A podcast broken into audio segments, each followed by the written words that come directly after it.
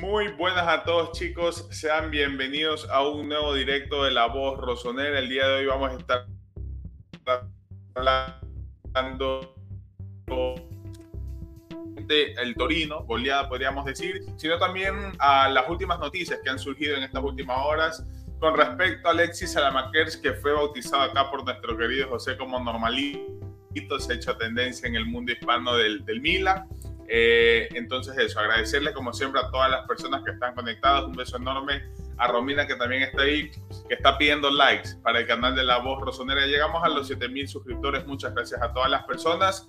Y una cosa más para hacerte la palabra, José, darle la bienvenida a Ernesto, Ernesto que se acabó de volver miembro premium de La Voz Rosonera, pronto estará en la gráfica, va a estar también en el grupo de debate y podrá participar en los pronósticos de La Voz Rosonera. ¿Cómo estás, Julito? Y además, si quiere, también en una charla casual podrá estar un día viernes y además podrá tener esta parte exclusiva que tendremos a partir del mes de septiembre, luego de la fecha FIFA, del top y el flop. Top y flop a partir de septiembre estará única y exclusivamente allí en el Patreon. Si quieres suscribirte y, apoyar al canal, recuerda que puedes ingresar en el link que está en la bio. Eh, muchísimas gracias a todas las personas que se van uniendo. Hoy, como ya dijo Julito, vamos a estar conversando sobre la victoria del Milan 4 a 1 frente al Torino, 6 de 6 en el arranque de la Serie A. Y se acaba el mercado, muchachos. Se termina esta pesadilla para mí. Eh, quedan tres días. Se están ajustando las últimas salidas, las últimas entradas. Estefano Pioli ya ha declarado contundentemente que hace falta un 9. Ya no, no se esconde, lo dijo. Eh, pero si no llega la oportunidad de traer a, un atacante, eh, seguramente se quedarán con Colombo. Un Colombo que está en stand-by a la espera de lo que suceda con el delantero que entre para irse cedido seguramente al Monza de Adriano Galeani. De eso estamos, de eso, perdón, vamos a estar hablando el día de hoy, así que Julito, cuando quiera lo arrancamos. Antes de meter la intro, como siempre, también agradecerle y saludar a cada uno de los miembros premium que ayudan con el sostenimiento del canal acá en La Voz Rosonera. Ya saben, como lo mencionó José, tienen el, el enlace acá abajo en la descripción. Hace un rato también estaba el código QR ahí para que lo escaneen. Yo quiero hacer una pregunta que la estuvimos acá interactuando con los miembros premium en el grupo de WhatsApp de La Voz Rosonera. Los vamos a estar leyendo también al final. Pero ahora quiero preguntarles a ustedes, no solo a los que están en directo, sino también a los del team diferido, que nos dejen acá abajo su comentario con respecto al panorama del Milan. Eh, siendo lo más sinceros posibles, si esperaban que el Milan gane no solo en términos de resultados sus dos primeros partidos por la Serie A, sino también en rendimiento y en estilo de juego, que es algo que siento que a más de uno ha dejado sorprendido. Acá ya lo vamos a estar hablando con José y nada más que comentar por el momento. ¿Algo más que quieras añadir, José, para meter la intro? Lo añadimos luego.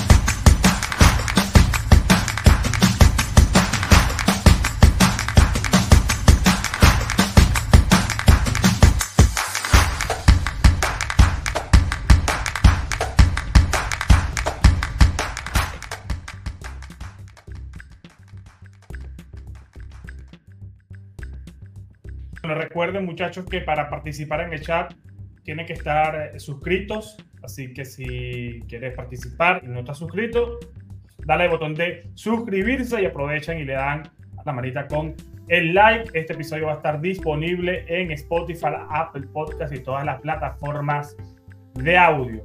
Vamos a lo que vamos, muchachos. Gran victoria por parte mm, del Milan. Vayan contestando la pregunta que dejó Julito allí eh, en el aire. Sí, les parece o les sorprende el rendimiento del Milan más allá de los resultados, ¿no? Porque al final 6 de 6. Un Milan que, bueno, un dato que, que no dije en el episodio pasado, Stefano Pioli se convirtió en el primer entrenador que gana sus cuatro partidos de Serie A, el primero. O sea, su primer, su primer partido de Serie A en los últimos cuatro años, desde que lo hiciese Capello. O sea, 30 años había pasado para que ocurriera esto. Ha ganado sus cuatro partidos de debut Stefano Pioli. lo hizo frente a Boloña la semana pasada y ahora gana su segundo encuentro frente a Torino para ponerlo 4 a 1. Un partido que, que en principio el Milan ¿Te acuerdas, Julio, que yo te critiqué en el partido frente a Boloña en el segundo tiempo que siento que perdieron la manija del encuentro contra el Boloña?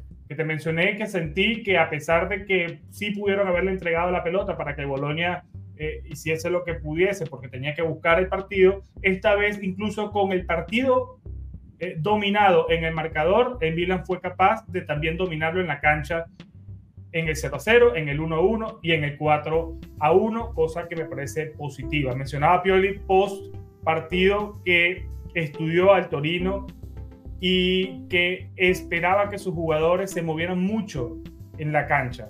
Y así fue. Eh, hoy volvimos a ver a Calabria tirándose al medio, a Teo tirándose al medio, intercambiándose posiciones arriba, a Loftucci atacando, asistiendo además a un Leao muy libre, no solamente por izquierda, sino por derecha. Hoy el partido de Leao me gustó, bueno, el, sábado.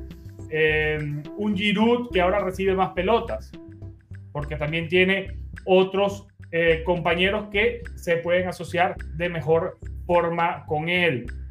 Cuando el Milan tiene la pelota, vemos como muchas veces eh, Krunic no solamente se mete entre los dos centrales, sino que incluso mete a Chao como líder y Krunic se mete al lado de, del alemán justo Tomori que se perfila del otro lado, mientras que Teo y Calabria eh, tienen banda para subir y crear peligro arriba. Un Milan que esta vez generó muchísimo peligro y que cuando quiere acelerar es capaz de hacer muchísimo daño. Y lo más importante, Julio, que también lo habíamos mencionado la semana pasada, no se depende tanto de Leao.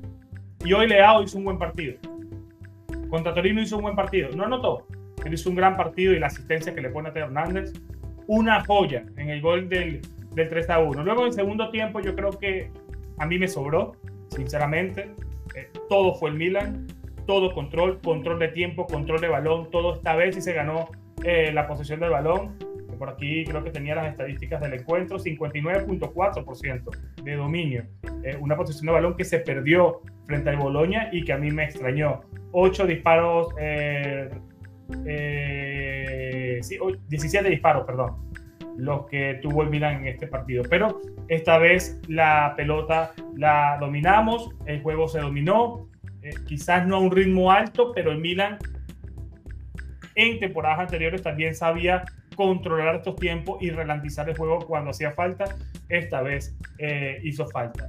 Entraron luego nuevamente Chuwexe, que entró por la derecha, eh, Pulisic se cambió hacia la izquierda, otra vez Okafor fue suplente de Giroud para jugar como 9, pero ya el partido estaba 4-1 y, sigo esperando más cositas de estos dos, pero poco a poco se van a ir adaptando como ya lo han hecho de gran manera, por supuesto, Reinders, eh, y el propio Capitán América Pulisic. ¿Cómo lo viste tú, Julio?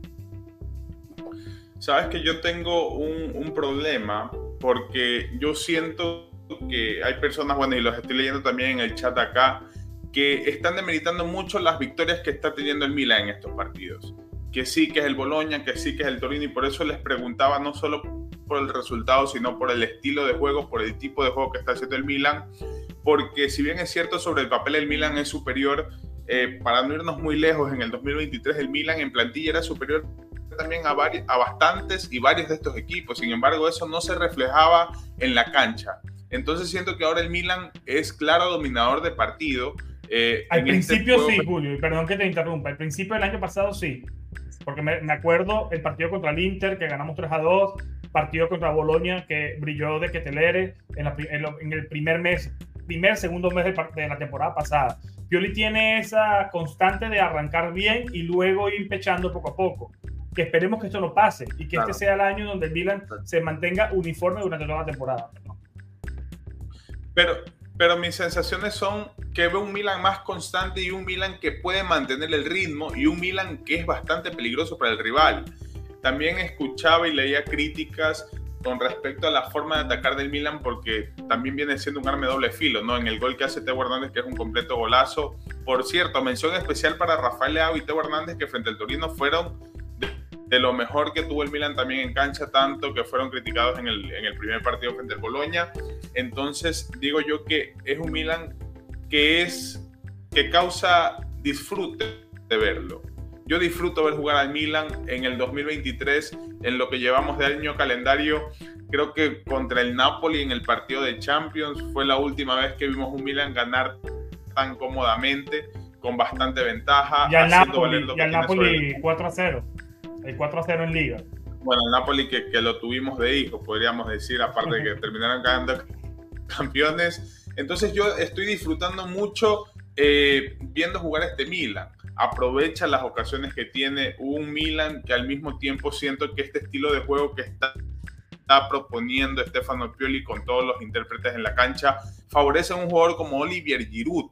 Marcó dos goles en este partido, bueno, más allá de lo que haya sido de penal. Entonces siento que se, que se le está sacando el mayor provecho posible a los jugadores que tenemos. Siguen los errores, sí es algo notorio, eh, siguen ciertas distracciones. Por ejemplo, en el gol del Torino está claro eh, que hay un error de marca de parte de la defensa del Milan. Quizás otro error podría ser que el Milan está jugando un poco más adelantado y un equipo que sepa aprovechar los espacios y juega el contragolpe nos podría hacer daño.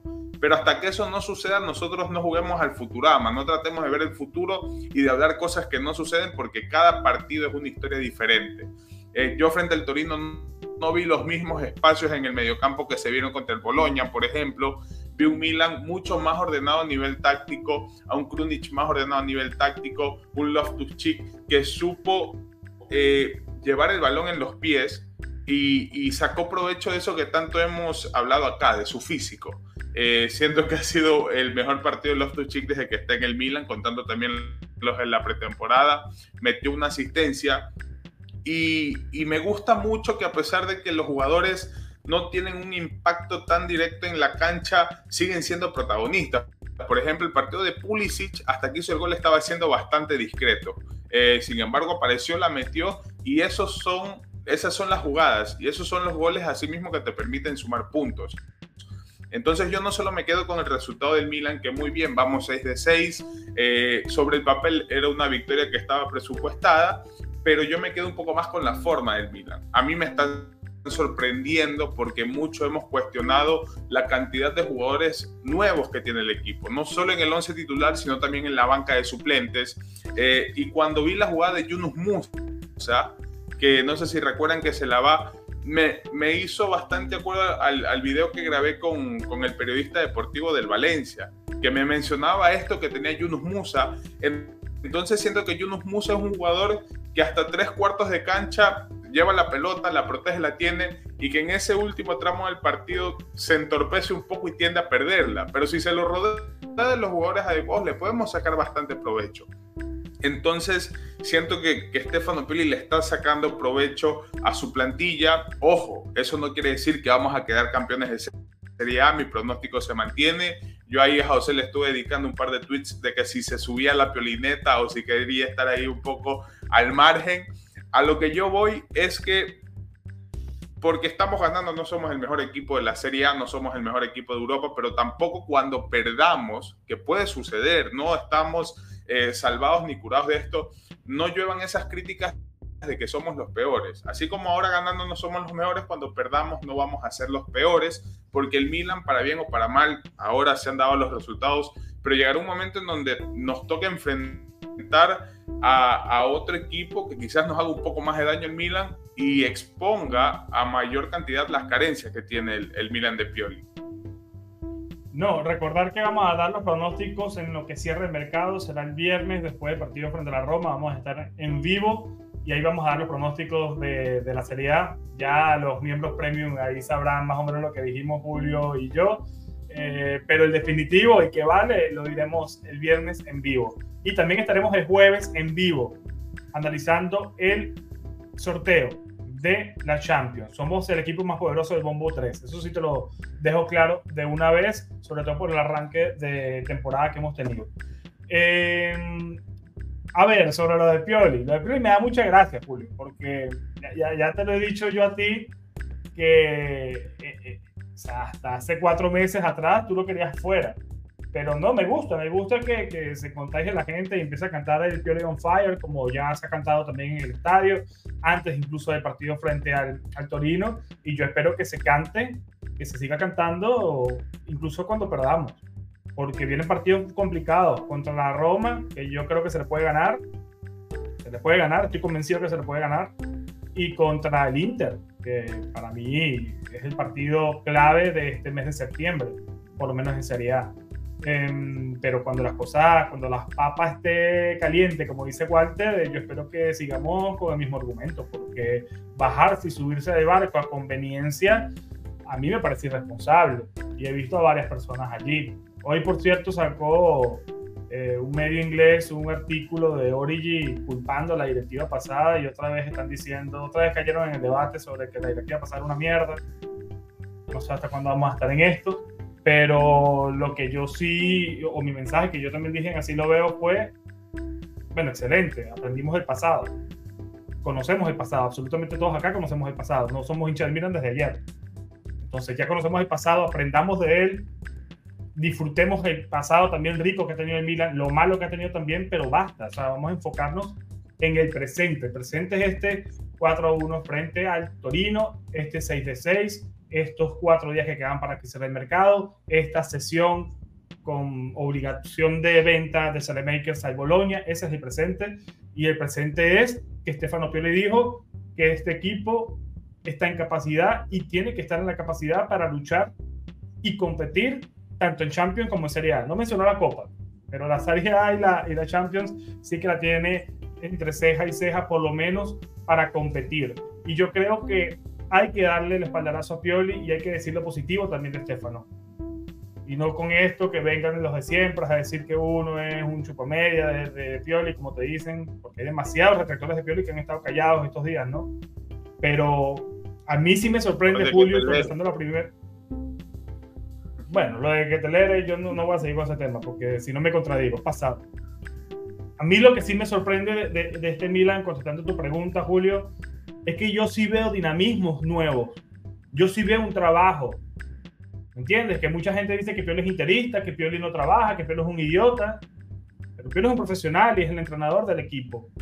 Y él sabrá lo que hace. Y ahora con más poder se le nota incluso en la rueda de prensa, se le nota cuando habla, se le nota ahora cuando dirige estos movimientos claves de los laterales poniéndose al medio, de Krunic atrasándose, pero no al medio, sino como un central eh, por derecha, de Mañán construyendo juego desde atrás.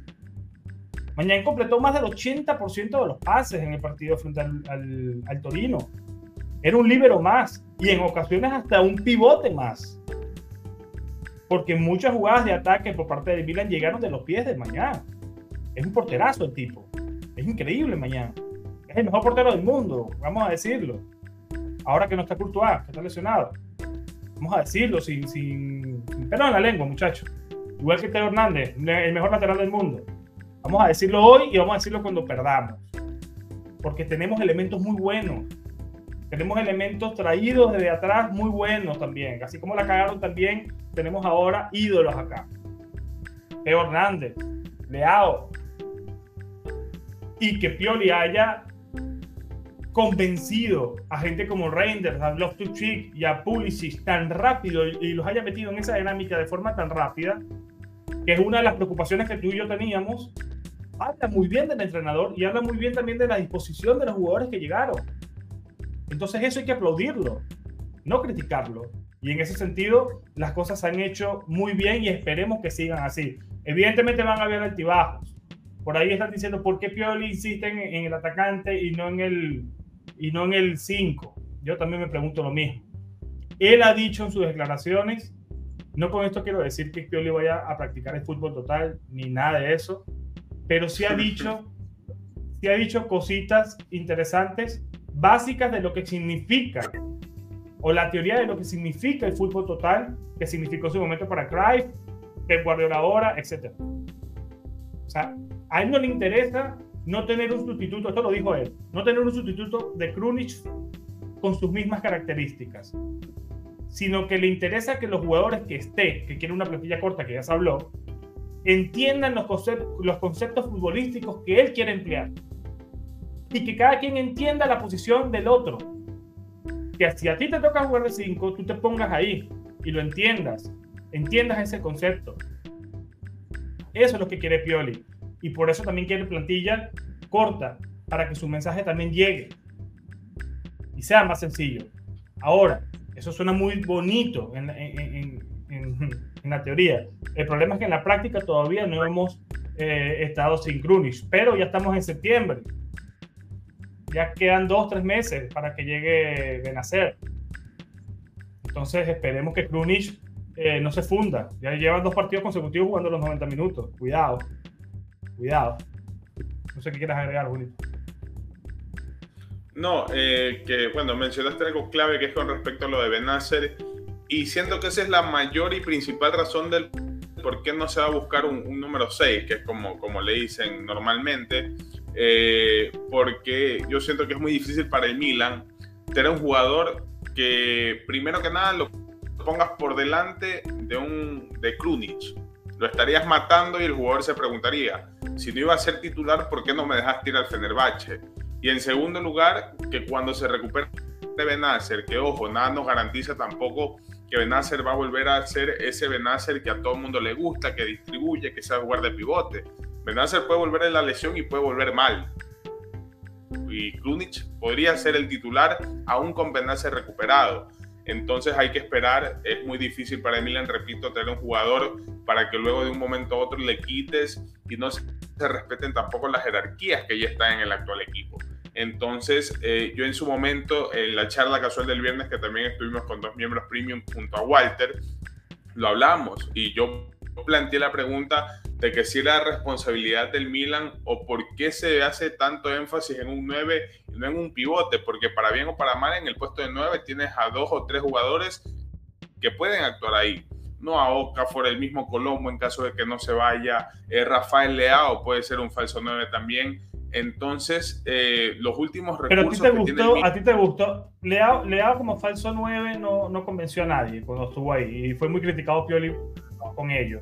Colombo, tú mismo has dicho acá que en la pretemporada de Colombo no te convenció y que lo cederías.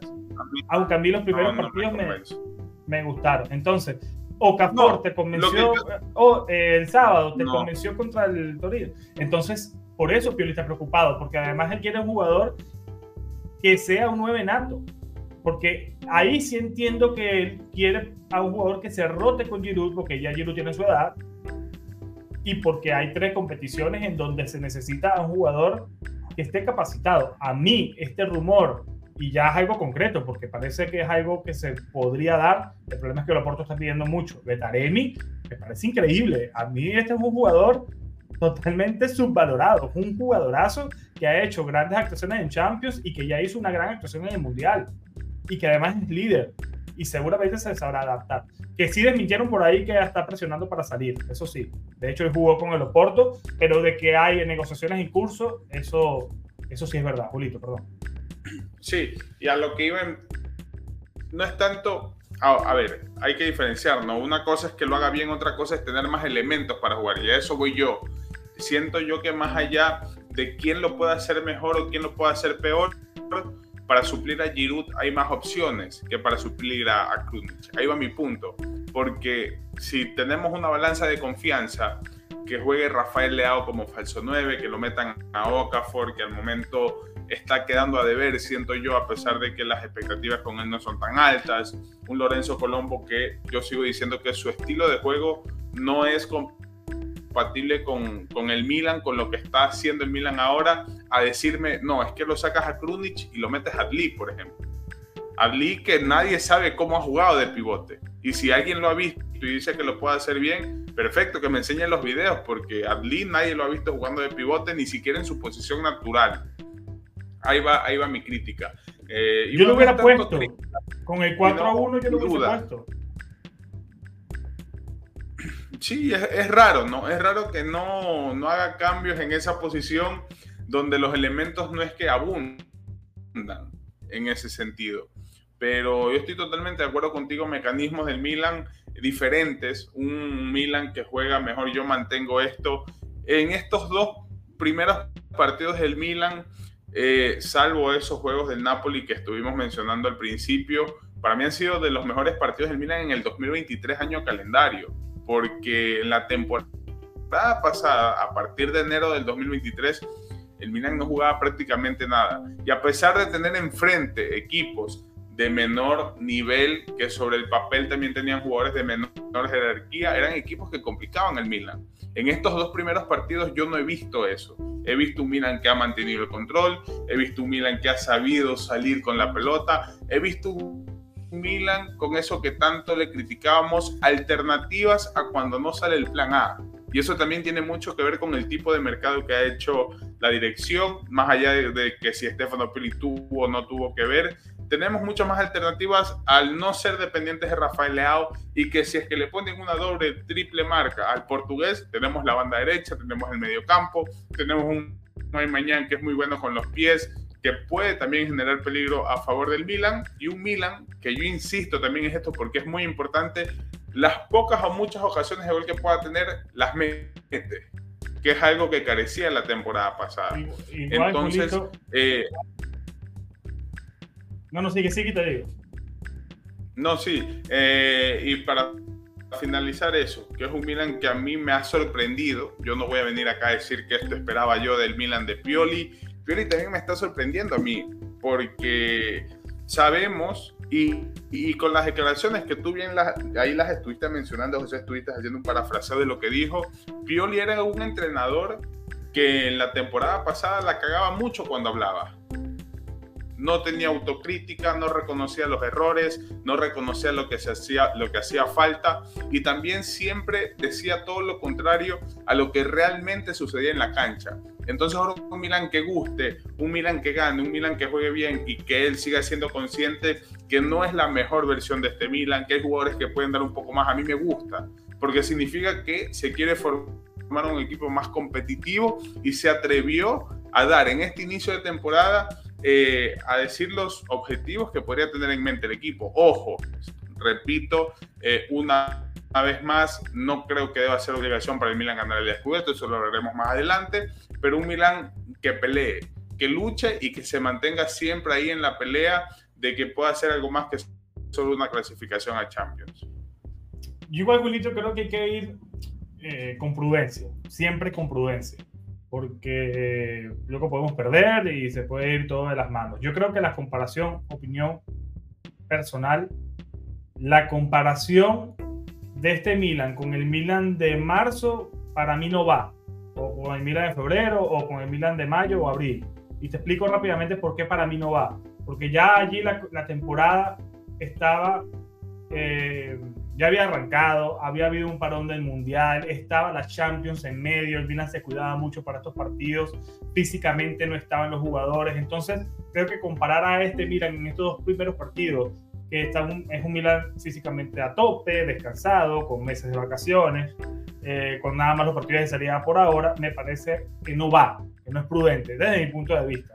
Yo compararía este Milan con los Milan con los que Pioli ha contado en el inicio de cada campaña. Y es lo que te decía anteriormente, Pioli siempre arranca bien.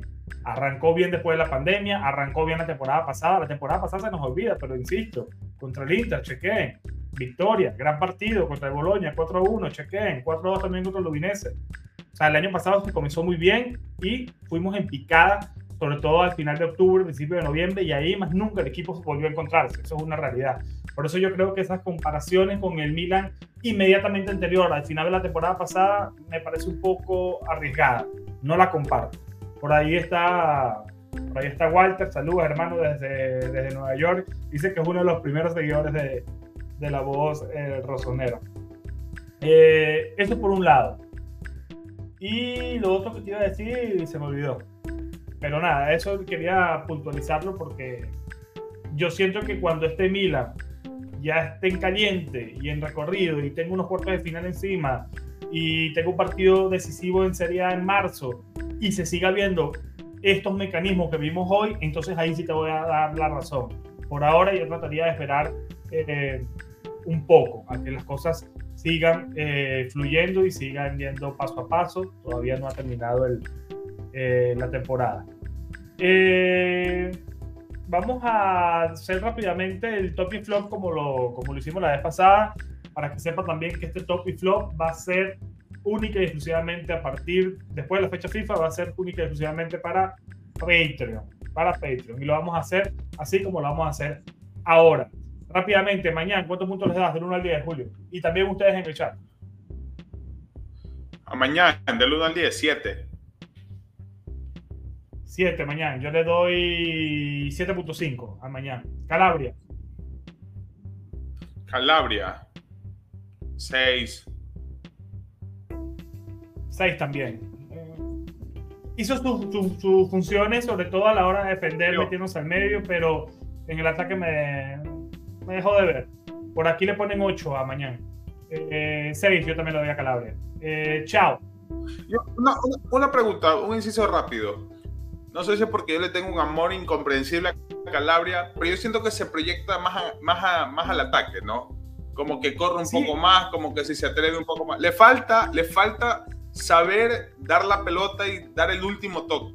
Ahí siento que se está equivocando un poco.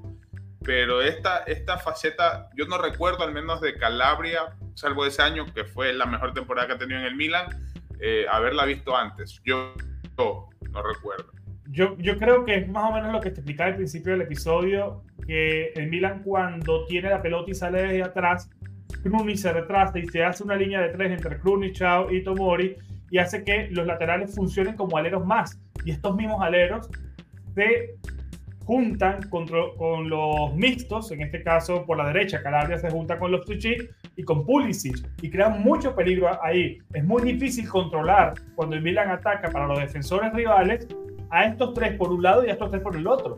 Entonces allí el Milan dejó de ser predecible.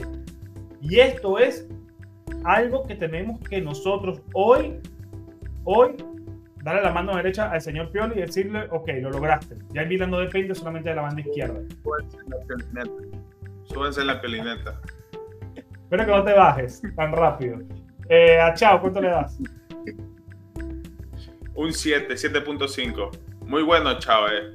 Mira que a mí me sorprende que haya cogido la batuta que dejaron Tomori y, y Yo estoy sorprendido con lo de Chao. No, increíble. Para mí es el mejor central de, del Milan. Poco se habla que, que a pesar de Origi y toda esta mierda de gente que trajeron el año pasado, este también entró. Que Scipioli lo puso porque habían siete paralíticos, que no me interesa. el tipo ha rendido y ahora mismo para mí es el mejor eh, jugador en esa en ese sector de la cancha del Milan. Cuando se iba al ataque lo hacía también con criterio y de gran manera. 7.5 le doy a él. Por aquí Enrique González le da 7. Eh, Tomori. Tomori, 6. Yo le doy 6.5, discreto, el partido de Tomori. Tampoco fue que el, Torino avasalló eh, por esa banda. Un gol del Torino que además creo que fue eh, más suerte que otra cosa. Eh, Alexis Méndez le da 6 puntos también. Quiero decir una cosa antes de seguir. Y quiero escucharte, Julio, rapidito. Para mí, los dos penales que le dan al Milan, y no me vayan a funar, o funenme, no me interesa. No fueron. Penalitos, penalitos, de verdad. O sea, porque muchas veces aquí nosotros nos quejamos de que no nos dan penales, pero estos dos penales, si el primero no lo, no lo cantan, no pasa absolutamente nada. Ahí está Walter. Sí. Walter. Sí, no, lo que yo te iba a decir con respecto a los penales y ya de ahí luego eso se mete Walter. Eh, bueno, te digo que a mí me, sorprendió que lo hayan llamado desde el bar para una jugada a favor del Milan, porque yo no me había dado ni cuenta de, lo que había sucedido. Nadie la reclamó. Y era pitable. Como, como, claro, nadie la reclamó como no pitable. ojo, siento que sí tiene mucho mérito Giroud por el gesto técnico que, que tiene pero dentro de todo, si no los pitaban no pasaba nada. Y qué bueno, porque no estamos siendo perjudicados. Y siento yo, quizás hablo un poco con, la razonera puesta, que tampoco estamos siendo favorecidos. Hola chicos, ¿cómo están? Walter, el americano. Ahora, no, ahora estoy en, eh, Maryland, que es donde vive mi hermano. Soy en la casa de mi hermano, yo. Así que. ¿Qué tal? ¿Y el viaje qué tal? Bien, bien. Llegué bien, cansado, me quedé dormido de una. Pero, pero bueno, ya estamos aquí, ahí veo las polémicas, el bar y cosas así. ¿Tú viste el resumen del ¿Viste el resumen? ¿Viste ¿Qué te parecen los penales? ¿Fueron penales? Sí, claro. A mi parecer sí. Penalitos. Es que sabes qué pasa, que esa es una cosa bien delicada porque el año pasado al Milan no le pitaron nada. ¿Te acordás la polémica con la Juventus? Que la Juventus se lamentó en el campeonato donde se ganan los Scudetto y con otros equipos se lamentan y dicen que al Milan le pitaban muchos penales. Y pasamos de una, de una temporada donde te pitaban penales a donde no te pitaban nada. Entonces aquí no hay nunca un término medio, ¿no? O te pitan mucho, te, pican, te pitan poco. Pero yo creo que lo más polémico ha sido Juventus Boloña. Eso yo creo que es lo más polémico. El penal, los penales a favor del Milan, yo creo que vienen un poco dados o regalados, como lo querrás decir, porque no son regalados, sino que vienen pitados por la intensidad del juego. No necesariamente tenés que crear una jugada para que te den penal. El Milan estaba siendo muy intensivo en ese momento, entonces había muchas llegadas. Entonces, la falta va valorada un poco más por la intensidad del ataque que más por la jugada. No sé si me explico. Entonces, si un equipo está constantemente atacando como lo está haciendo el Milan, es normal, creo que es más fácil que te piten un penal y es menos polémico a un penal que te piten donde solo llegas una vez y te botan en el área. O como pasa con la Juventus. Yo creo que eso fue, eso ha sido lo más polémico de lo que es la Serie A. Mi y, apenas van, y apenas van dos jornadas. Pero si llegas a ver el partido completo. Vi, vi el resumen extendido. Pero vi también leí lo que era el partido y yo no, no soy tan contento, eh, si quieres la verdad. O sea, el Milan tiene un poco más de, de, de ataque. O sea, el, jugador que yo creí que iba a ser flop, al principio de los primeros dos partidos está marcando gol y asistencia. Pero todavía veo el Milan desordenado en el centrocampo. Veo con Krunic que todavía no se siente en su posición y que en ciertas ocasiones se deja, o sea, se abre demasiado al centrocampo se van los centrales, o sea, los, tres centrocampistas se abren en, en, maneras diferentes, ¿no? Reyes a la izquierda, Loftus-Cheek a la derecha y Krunic acompaña y se queda un centrocampo muy vacío. En un, en un partido donde tenés un atacante o dos atacantes altos, te manda el portero el despeje, el delantero se la baja al centrocampista y te agarran a la contra. Eso es lo que yo le veo de, de problema al Milan en estos momentos. ¿Ok? Es lo que yo veo. centrocampo muy abierto, poca, poca poca aportación en la defensa. Eso es centro campo. Eh. A nivel defensivo, a nivel ofensivo, estamos muy buenos y hay más, hay más, eh, ¿cómo se podría decir? Hay tácticos. Exacto, hay más movimientos y hay más táctica. Y está haciendo jugadas que el Milan no, no hacía el año pasado. Si ves, ahora entra desde el centro. O sea, los peligros son desde los lados y hay desde el centro, que era lo que yo me lamentaba el año pasado, que no habían jugadas de acompañamiento desde el centro, solo buscando los laterales. Ahora se abre más el, el, centro campo ofensivo, ¿okay? que es la, el defecto es que dejas abierta, descubierta la defensa, pero en la fase de ataques, los defensas o, los centrocampistas contrarios se abren más porque hay más opciones. Se van a la derecha, se van a la izquierda y el primer gol de, de, eh, de Pulisic es la prueba de ello. Como Loftus-Cheek se va hacia la derecha y como Leao corre hacia la otra parte y logran abrir hacia la derecha, ¿no? Todo lo, si tú ves en la jugada del gol, llegan, o sea, tantas jugadas como a mí me gustan, ¿no? Sin balón. Pero no sé cómo la ven ustedes, chicos. No, una, una cosa más. Yo vi en este partido mejor a Loftus que a Rangers, por ejemplo. Y vamos ahí a terminar los puntajes. Los puntajes, perdón. Eh, pero sí veo en Rangers algo. O sea, en el partido pasado no falló un pase. De 27, recuerdo que tuvo 27 aciertos en el pase intentado, el neerlandés. Pero esta vez sí falló un poco más de pases. Pero pases de Reinders, que yo no sé si es una indicación de Pioli o es característica que quiere él transformar en asistencia. Los pases de Reinders muchas veces son profundos. Son pases con triángulo en la play. No son pases sencillos. De hecho, hubo un par de pases a Leao y uno a Okafor en el segundo tiempo, donde no hubo control por parte de los atacantes pero siempre tiene esa disposición de ir al frente. Este es un Milan mucho más horizontal. Yo creo que esa es la palabra. Este es un Milan mucho más horizontal, va más hacia el arco, va más hacia el frente. Sabe por ahora qué es lo que tiene que hacer. El año pasado era más vertical, también por el sistema de juego. Este sistema te obliga a ir directo hacia adelante también por el esquema en donde tienes a dos aleros como el neerlandés y el británico. Vamos a seguir con los puntajes, Walter, si te parece. Teo Hernández, ¿cuánto le dan? Yo le doy un 8. Julito, ahí disculpa que, que, te interrumpa, yo le doy un 8.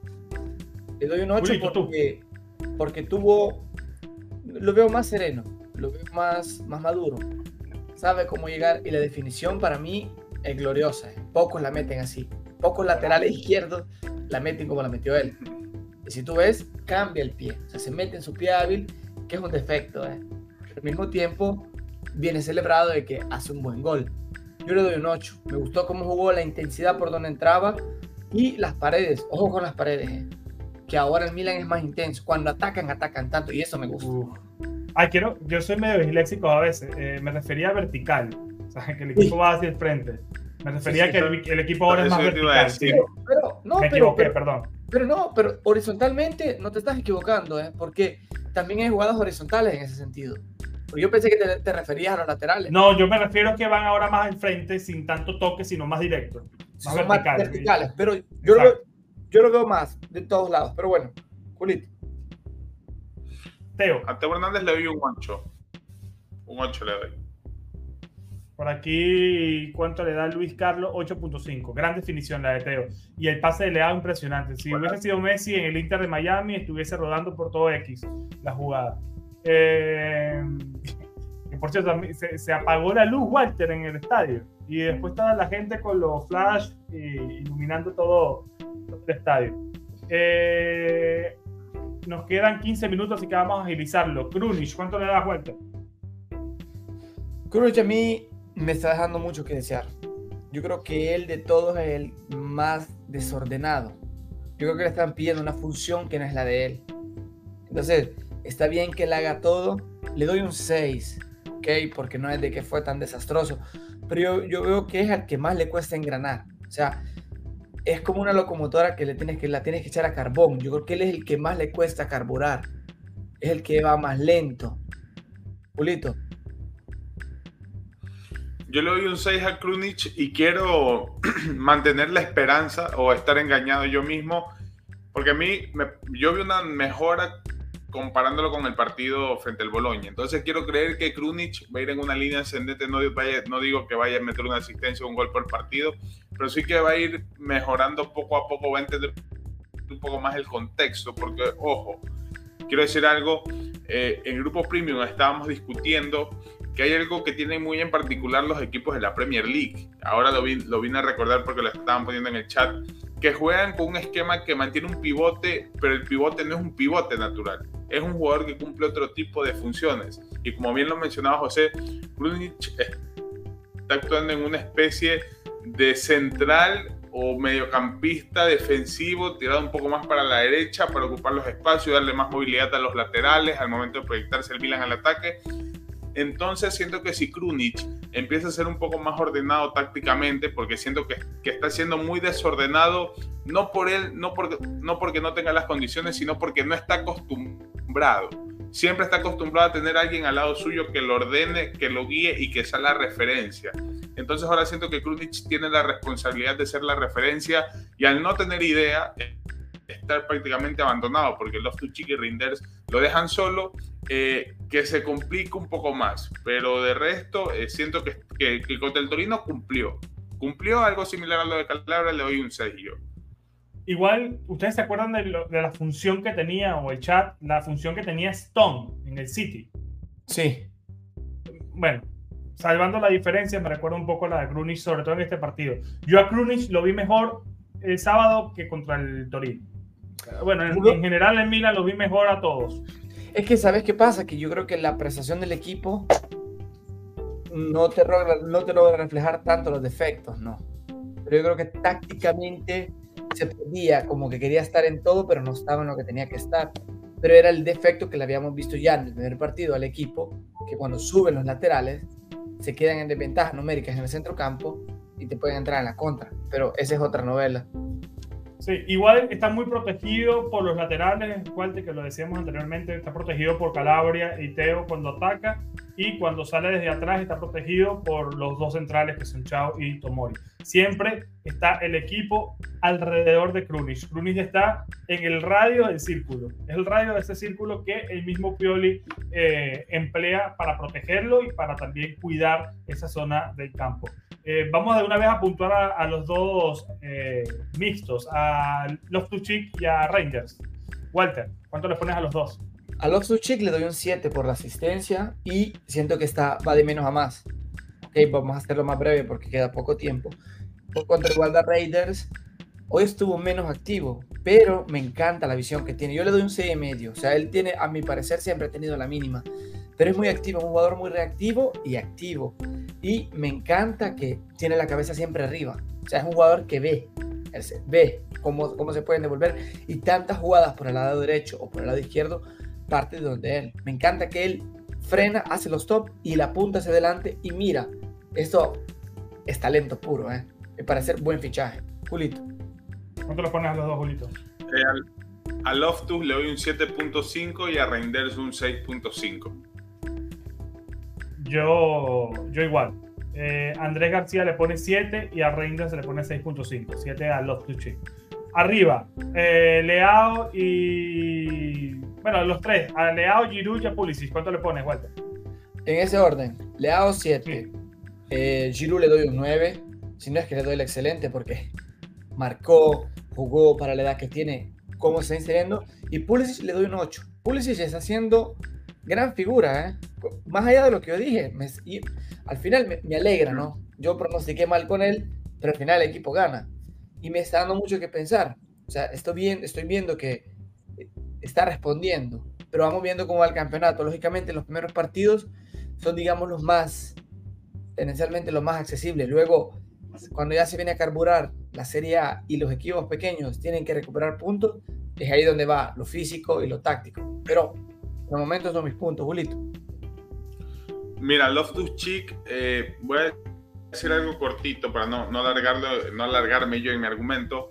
No sé si ustedes fijaron, pero yo a Pulisic, y siento que este es el fuerte de él, tiene mucha tendencia a jugar por el centro. Y que por eso quizás pueda ayudar a confundir a los rivales. A pesar de que está jugando como extremo, tiene mucha tendencia a meterse por el centro y eso hace que el Milan tenga mucho más espacio y también para que Calabria le pueda pasar por la espalda.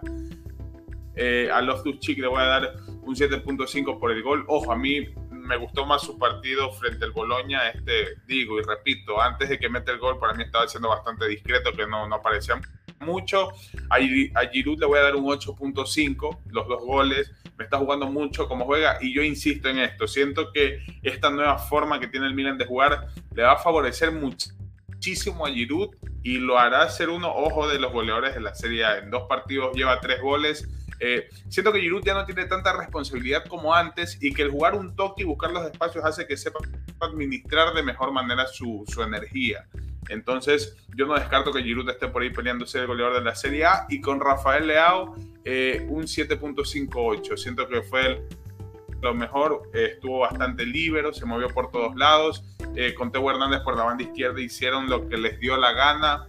y muy bien, muy bien el partido de Leao. Yo le pongo 8 a Leao y a Giroud y 7.5 a, a Pulisic. A mí me parece que el partido de Leao fue espectacular. Le falta el gol. Me encantó. Me encantó. Porque es un líder. Ya se nota que no es el mismo Leao de antes. El Leao de antes era tirarse por la izquierda, correr y ahí ver qué se hacía con Teo. Ahora se asocia con todos. Y, y, va recorriendo por la cancha y cuando le da la gana de driblar no lo para nadie. Tenía loca la defensa del Torino jugadorazo, jugadorazo. Y es un honor que esté con nosotros y ha mejorado significativamente su actitud, pero significativamente.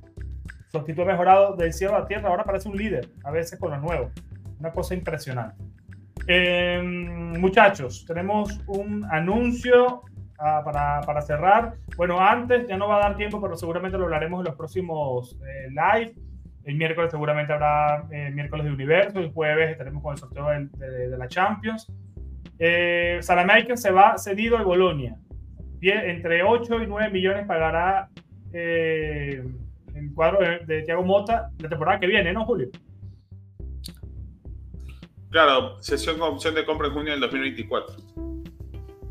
Así que, normalito, gracias por, por tu empeño. Te por el saludo. Le, deseo y por el saludo que nos mandó también eh, hace ya casi dos años. Eh, le deseo lo mejor, obviamente. Eh, yo creo que su problema fue que su cabeza siempre iba más rápido que, su, que sus pies. Y siempre se marcaba solo, se enredaba solo, pero yo creo que el tipo tiene talento y tiene la garra para triunfar y en un equipo con menos aspiraciones quizá encuentre su mejor eh, versión, así que mucha suerte, Makers. Ahora, vamos con el anuncio, Julito. Lánzatelo. Eh, ah, ok.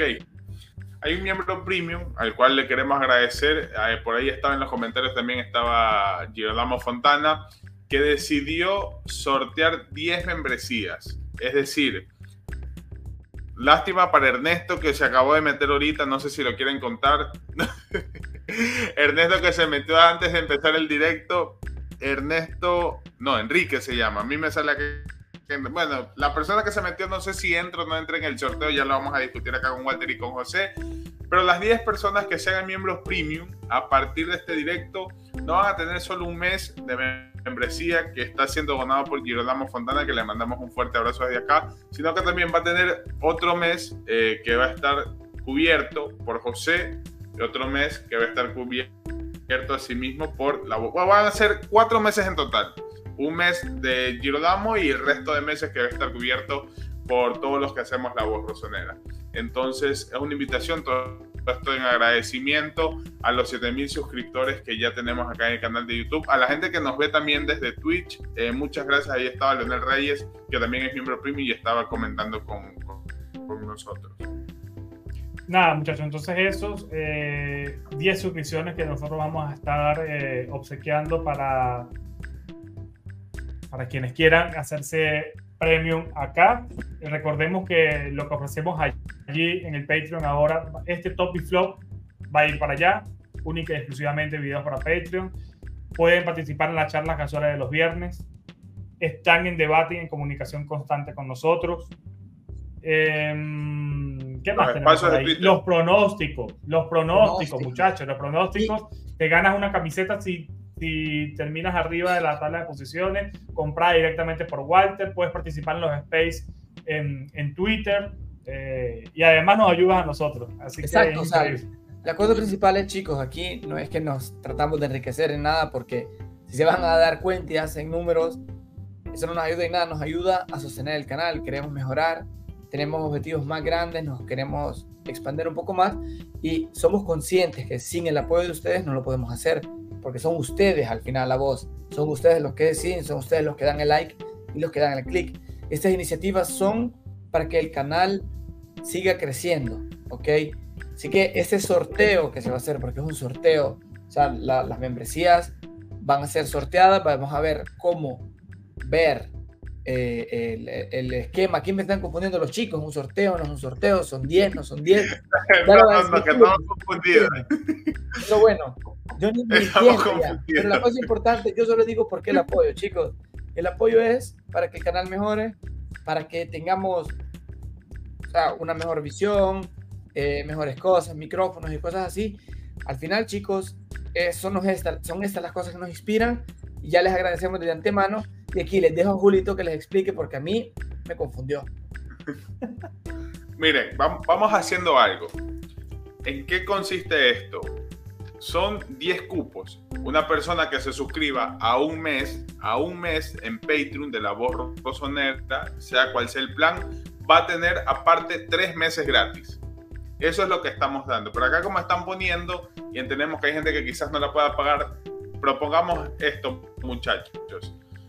Hagamos 5 en Patreon, 5 personas que se hagan en Patreon, les regalamos los 3 meses y cinco personas que dejen el comentario acá abajo, no en el chat en vivo, sino en el video, ya cuando esté subido todo, que pongan, no sé qué. Me gusta. Walter en América, pongan. Walter en América. Walter en América. Cinco, Walter en América. Walter en América, que ahora está por allá. Walter en América, vamos a elegir a cinco personas en los comentarios así mismo para que tengan tres meses gratis en el grupo premium de la voz Rosonera y puedan participar ya sea en los pronósticos, que salgan con nosotros en un charla casual, que puedan también aparecer en los espacios de Twitter y todos los beneficios que, que les tenemos acá en la voz Rosonera. Ojo, va a haber también más contenido en Patreon, que es una plataforma donde también se pueden subir videos siempre y cuando sean mecenas, es decir, sean miembros premium de la voz Rosonera. Entonces Ahora quedamos así. sí, tres venezolanos. Ahora soy paisano de José. Cada vez me va más quedamos... país. Ya vuelto a terminar siendo argentino. Voy a llegar a Argentina. El objetivo es llegar a Argentina, chicos. Así que en cada directo donde me vean, bájenme un país. Empezamos desde Canadá. Así que en cada, ojo, empezamos desde Canadá y en cada directo que yo esté me van bajando. El objetivo es llegar a Argentina al final de la temporada. Y luego de rebote traerlo, traerlo a Julio a, Milán. Exacto, eso, eso es una cosa. Exacto, José. Dijiste una cosa buena. Como objetivo para la temporada, es un sueño, chicos. Queremos hacer que Julio, José y Walter se reúnan en persona y hacer un episodio en persona aquí, en, aquí en Italia. En Estados Unidos, en Italia hay lugares donde tú puedes hacer el podcast y puedes estar los tres. Entonces, el objetivo es eso, chicos, que vayamos los tres al estadio y que podamos hacer un episodio los tres físicamente. Así que, chicos, ya vamos a abrir ese crowdfunding o como lo quieren llamar, es nuestro objetivo. Queremos hacer eso porque eh, es una cosa que no siempre nos hemos, es un propósito que hemos tenido y creo que hay que empezar a motivarnos con sus likes, con un apoyo, chicos, con un euro, 50 centavos, lo que es, chicos. Vamos a llegar a comprarle el billete a Julio, el billete a José y los billetes para al estadio. A mí no me tienen que dar nada porque los objetivos son ellos. Yo ya vivo allá y yo ya tengo eh, los billetes. Así que el objetivo es para ellos, chicos. Cúmplanos este sueño que nació desde el giorno 1, desde el día 1 de que nació la borrosonera. Esto lo confesamos ahora. Ya lo teníamos como objetivo y no sabíamos cuándo lanzarlo. Y ahora ya lo lanzamos. Así que no sé qué más va a agregar, chicos.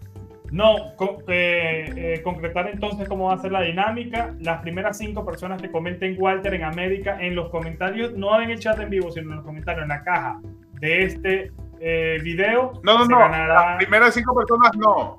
Ah, no. ah, haremos un sorteo con las personas. Ah, ok, vale, vale, vale, vale. Entonces, recapitulando, de todas las personas que comenten Walter en América en la caja de los comentarios, vamos a hacer un sorteo para que cinco de ellos tengan tres meses gratis en Patreon. Y las otras cinco personas que se registren tendrán tres meses eh, gratis. Así que muchachos, los que no se han registrado, regístrense. Ahí tienen ya ese incentivo de lo que queda del año 2023 estar de forma gratuita en el Patreon. Eh, Marcelo, recuerden lo que dijimos de poner Walter en América en el video en los comentarios del video, no acá, no acá en el chat. Por ahora nos tenemos que despedir porque Julito se tiene que ir a, la universidad, porque eso, esa es nuestra realidad también. Walter trabaja, yo trabajo, eh, Julito está estudiando y Walter ahora también está de vacaciones. Así que muchísimas gracias a todos por unirse. Recuerden seguir la dinámica, también perdonen un poco el, el desastre aquí comunicándolo, pero no teníamos planeado estar los tres hoy y, qué bueno que Walter se pudo, se pudo unir. Muchachos, recuerden, Walter en América en la caja de los comentarios, no vale ponerlo aquí en el chat, para Marcelo que lo puso, para René también que lo colocó y el propio Gerardo que también lo puso por ahí, no vale acá, sino en la caja de los comentarios. ¿Alguna cosa más que añadir para despedirnos, Walter Julio? La bendición, en nombre del Padre, el Fiel Espíritu Santo, andate tú te fanculo, chicos, inscríbanse al canal, ayúdanos a llegar al objetivo, like y comentario tengo nada más que decir. Ah, y, el sorteo lo hacemos cuando, llegue a 300 likes. Aquí, 300 likes en este video para hacer el sorteo. Y, otra cosa, cuando llegue... Dime, Julio. Habla, habla, Julio. Después digo yo. Quiero decir que cada 5.000 suscriptores también regalamos una camisa. Entonces, mientras más rápido llegamos a los 10.000, a los 15.000 suscriptores, también vamos a sortear una camisa que bueno, al momento hemos cumplido con todo, no solo con, con, los sorteos, sino también con los miembros premium y queremos seguir en la dinámica y bueno, obviamente todo eso depende de, de ustedes y por supuesto a todas las personas que apoyan el canal. Y quería dar un gran saludo a, a, Mario Chamul, que es salvadoreño como yo, así que un grande abrazo hermano hasta El Salvador y qué bien que somos más milenistas en El Salvador. No tengo nada más que agregar, chicos. nada, muchachos, Forza Milan y nos vemos el jueves y el miércoles también en Universo, episodio Universo y el jueves en vivo con el sorteo, muchachos. Chao, Milan. Chao, chicos. Perfecto. Vamos, chicos, gracias.